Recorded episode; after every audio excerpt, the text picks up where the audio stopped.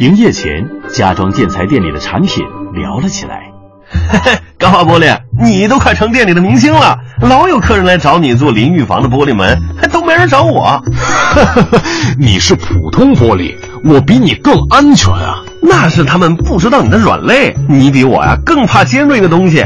要是安装的时候你没固定好，或者墙体不端正，那你就有可能自爆。只要安好了，我自爆的几率很低的。那也得小心，不能碰撞玻璃门，要轻开慢关。洗澡的时候也不能突然用温度太高的水，不然你受热不均也会爆裂。钢化玻璃别怕，我防盗膜保护你。贴上我之后，万一你爆裂了，我能把你的碎片粘在一起，就不会伤到人了。防爆膜真贴心。嘿嘿，嘘，有人来了。